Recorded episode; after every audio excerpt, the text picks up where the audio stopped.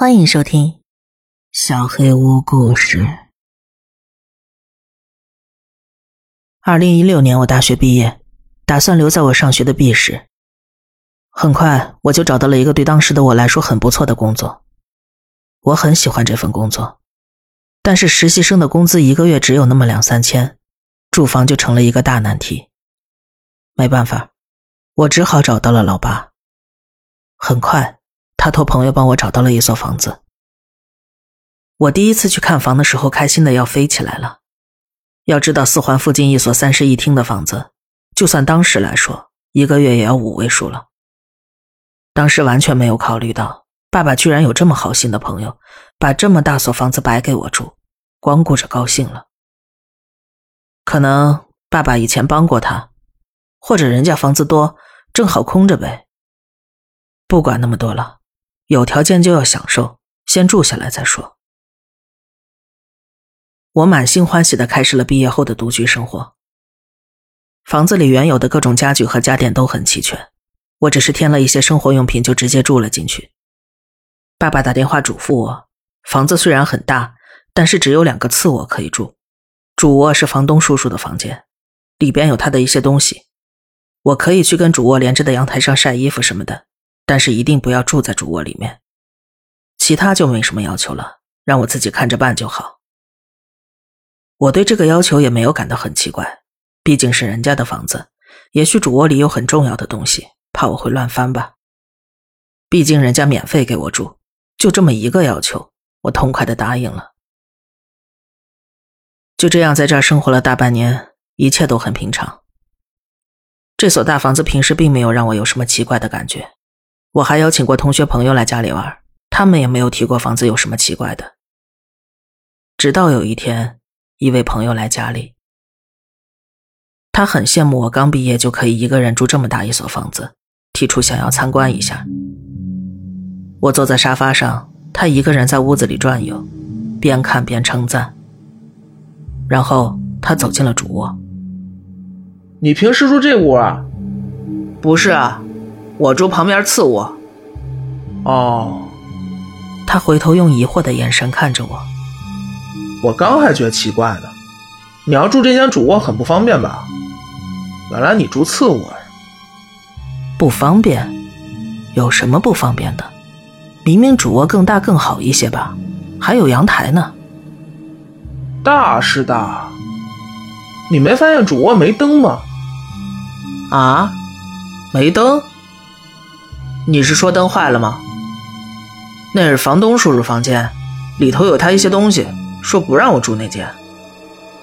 我住进来之后，为了避嫌，很少进主卧，衣服洗的不多，就晾在厨房窗户那儿，连阳台都不去。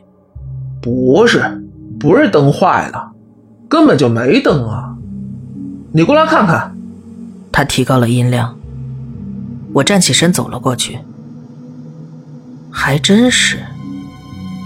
光秃秃的天花板紧紧连着旁边白白的墙壁，不是说灯坏了或者没有装灯泡，而是根本没有留出装灯的位置。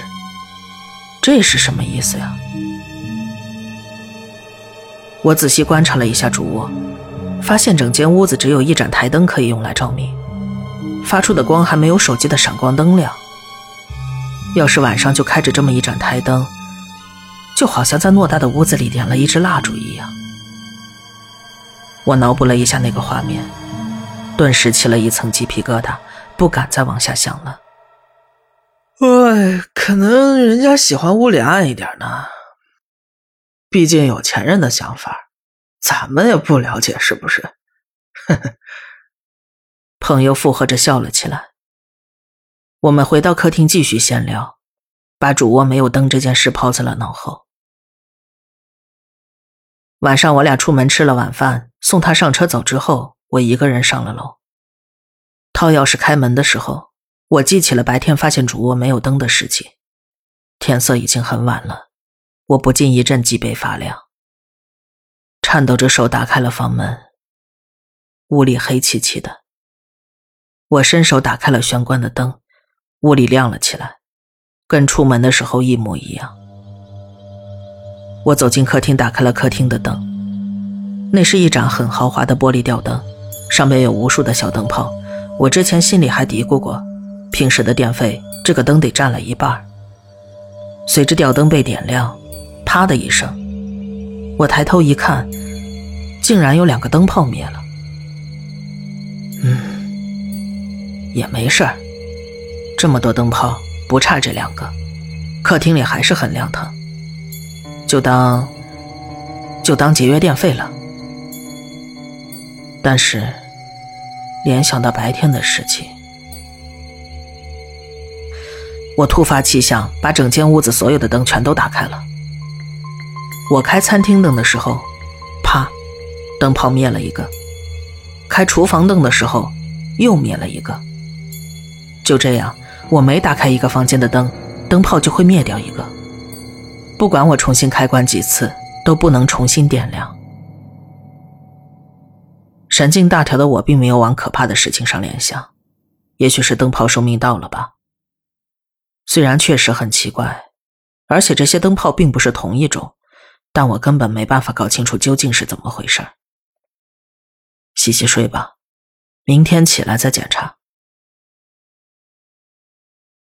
次日清晨，阳光从窗户照进来，披在身上，暖洋洋的。窗外小鸟叽叽喳喳，一切都很美好。今天还是周末，真是完美的一天呢。我懒洋洋的赖在床上，想着一会儿做点什么好吃的犒劳自己呢。一个念头，毫无征兆的，突然钻进了我的脑袋里。去死吧！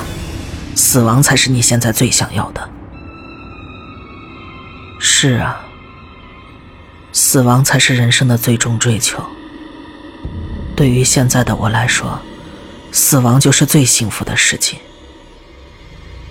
我看向窗外，和煦的阳光，鸟儿的鸣叫声，那都是死神对我的召唤。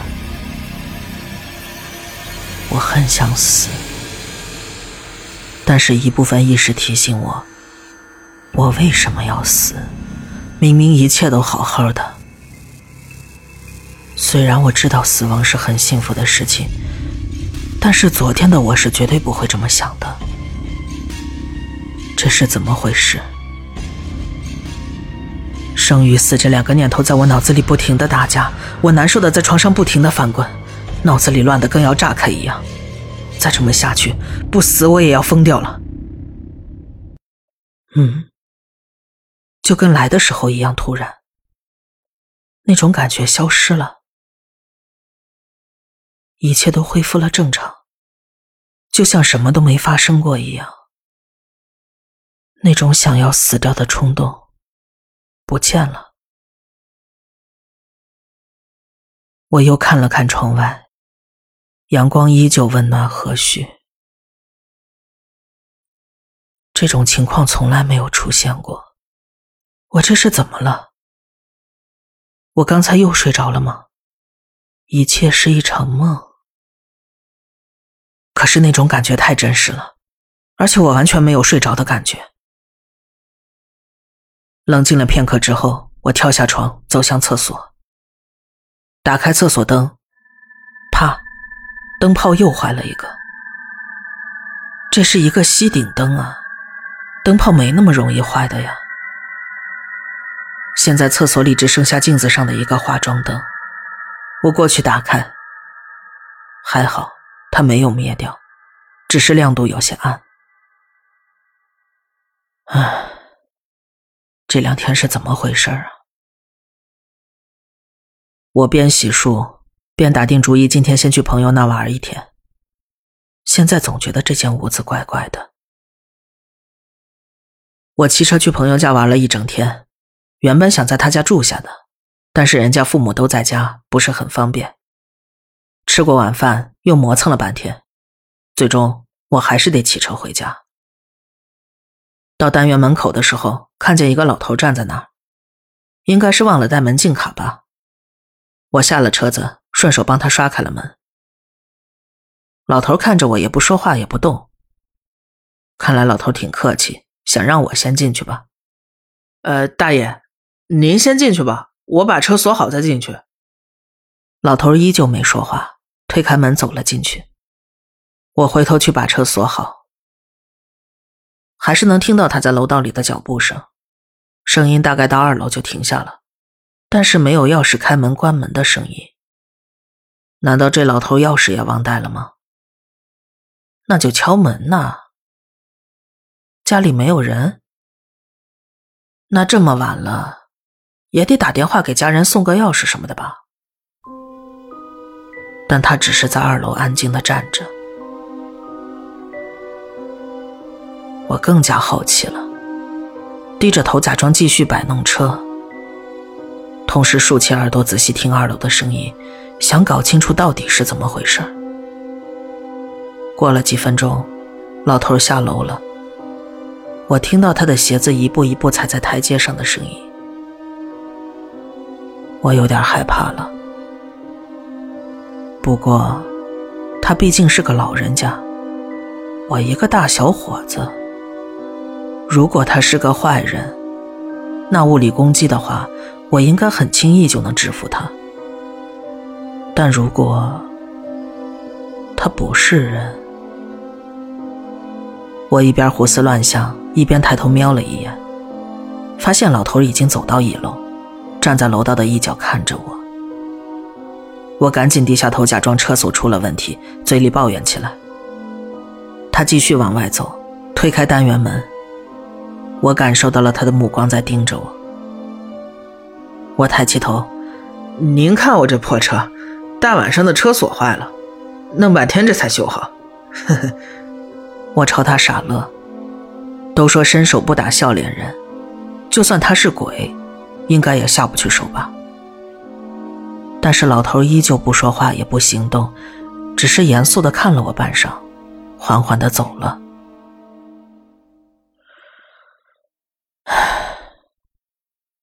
没事儿，没事儿，我以为真撞到鬼了呢。八成是精神有问题的老人家吧。我把车放好，上了楼。这个老小区没有电梯，我住在六楼顶层。当我走到家门口，打算掏钥匙开门的时候，我听到楼下传来老旧的防盗门被打开的声音，吱嘎吱嘎，把声控灯震亮了。接着是皮鞋踩在水泥地上的声音。在寂静的深夜里，回声很大。这邻居也真是的，大晚上的出门，门的声音还这么大，扰民。我回过身准备开门，嗯，不是要出门吗？怎么又安静下来了？这几天怪事儿太多了，我的好奇心也越来越强。我干脆趴到楼梯口。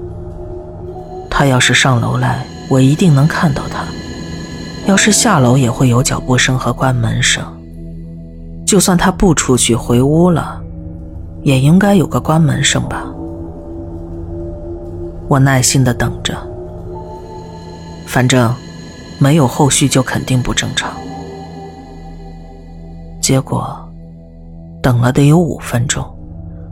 还是没有一丁点声响，我有点慌了，悄悄的下了楼梯。没有门开着，难道不是五层，而是四层？我继续往楼下走，每下一层，我的冷汗就多一层，直到下到一楼，没有任何一户邻居开着门。难道是我幻听了吗？那声控灯怎么解释？这几天出了这么多解释不清的怪事儿，到底怎么了？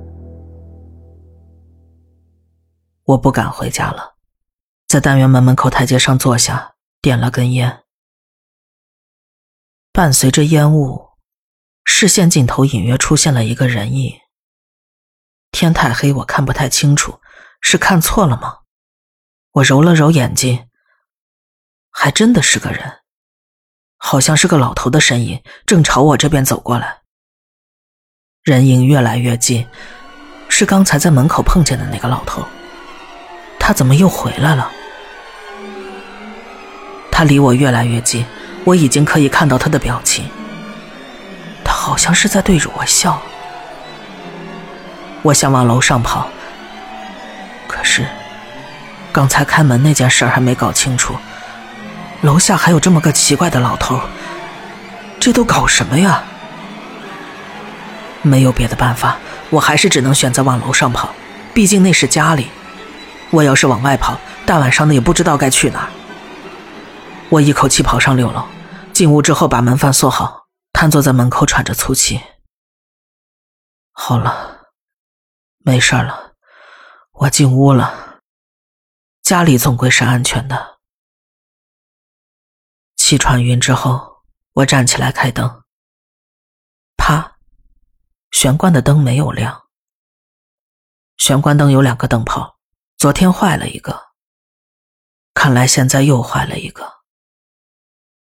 尽管只是个灯泡而已，但是我的心里变得更慌了，一种不可预知的恐惧充斥着我的大脑。我赶紧跑进客厅，啪！客厅里亮起了微弱的光线。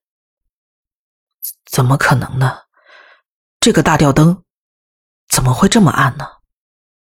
我抬头一看，发现只有一个灯泡正常亮着，还有一个一闪一闪的。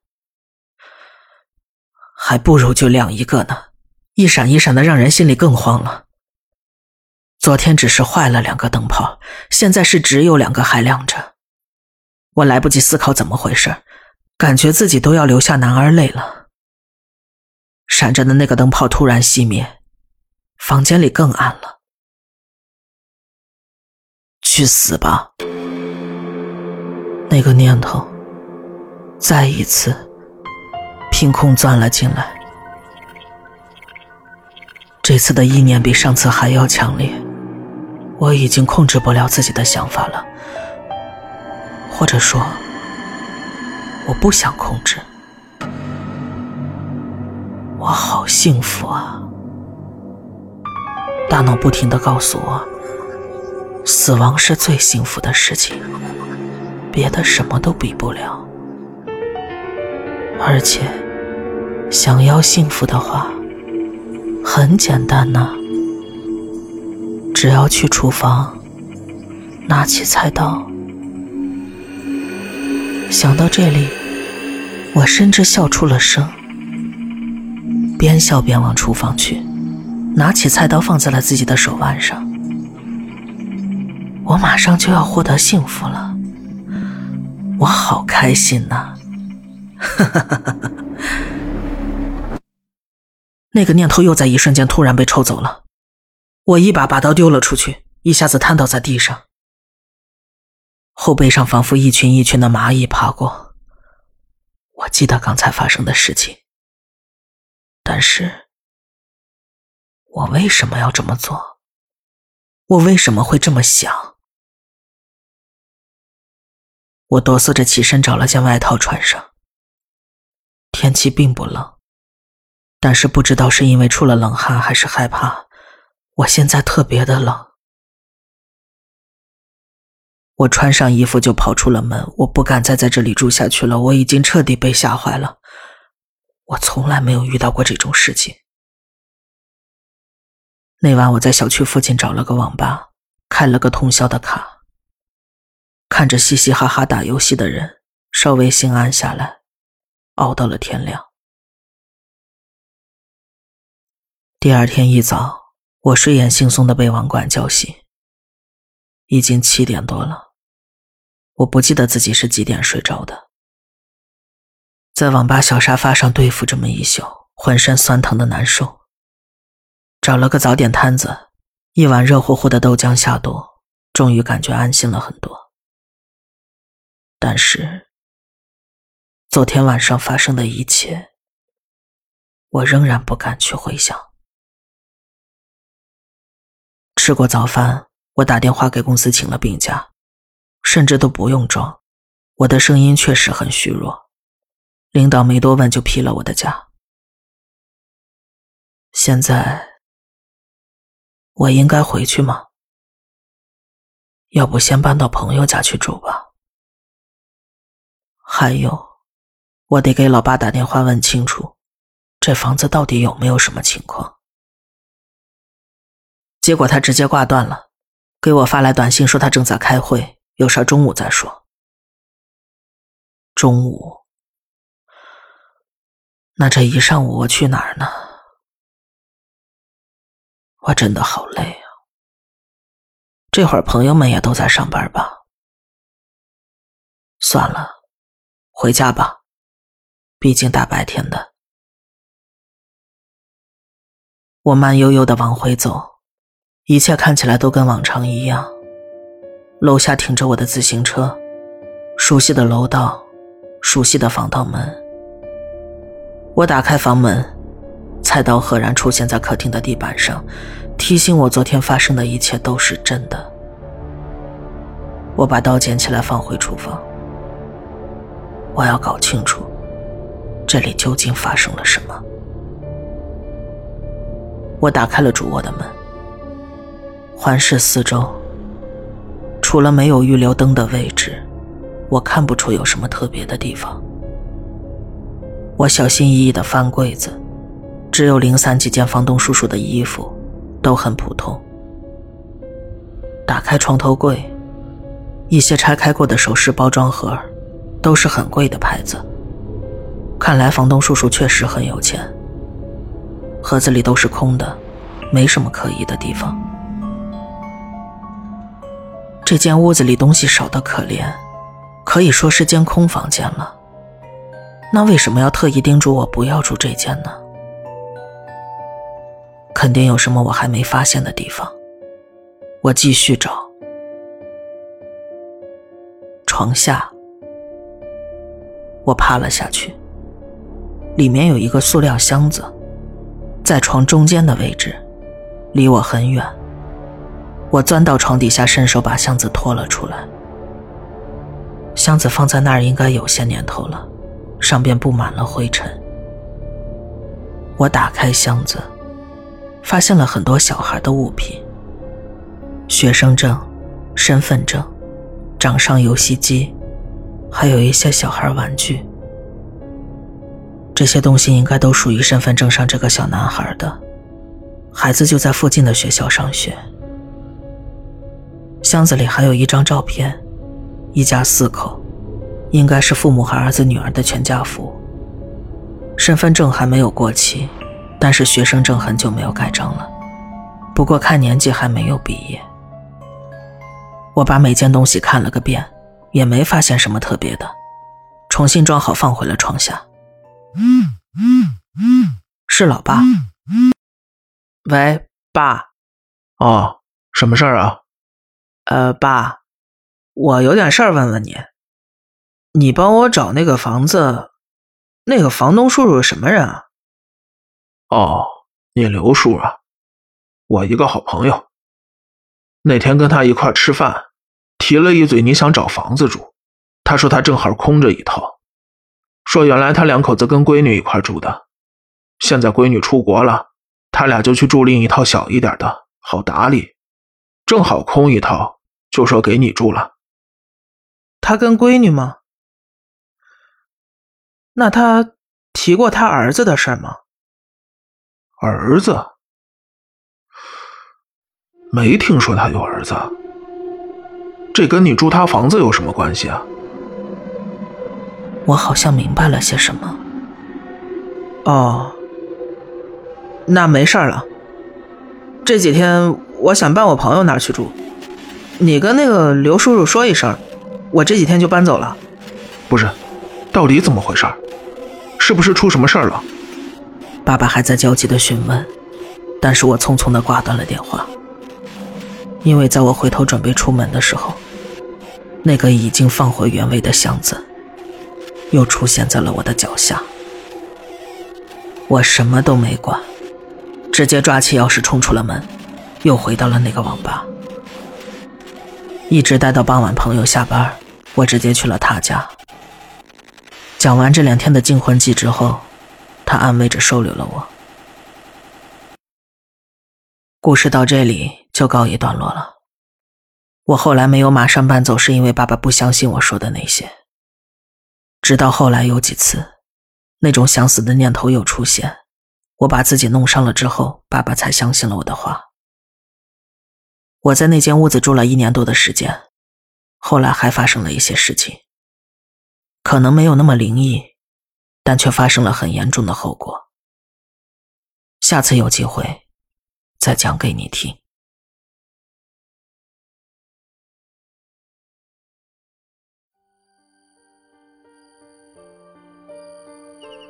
本期小黑屋故事就到这里。如果你做噩梦的话，没有关系，我会来把它吃掉的。我是小黑屋的墨，那我们梦里再见了。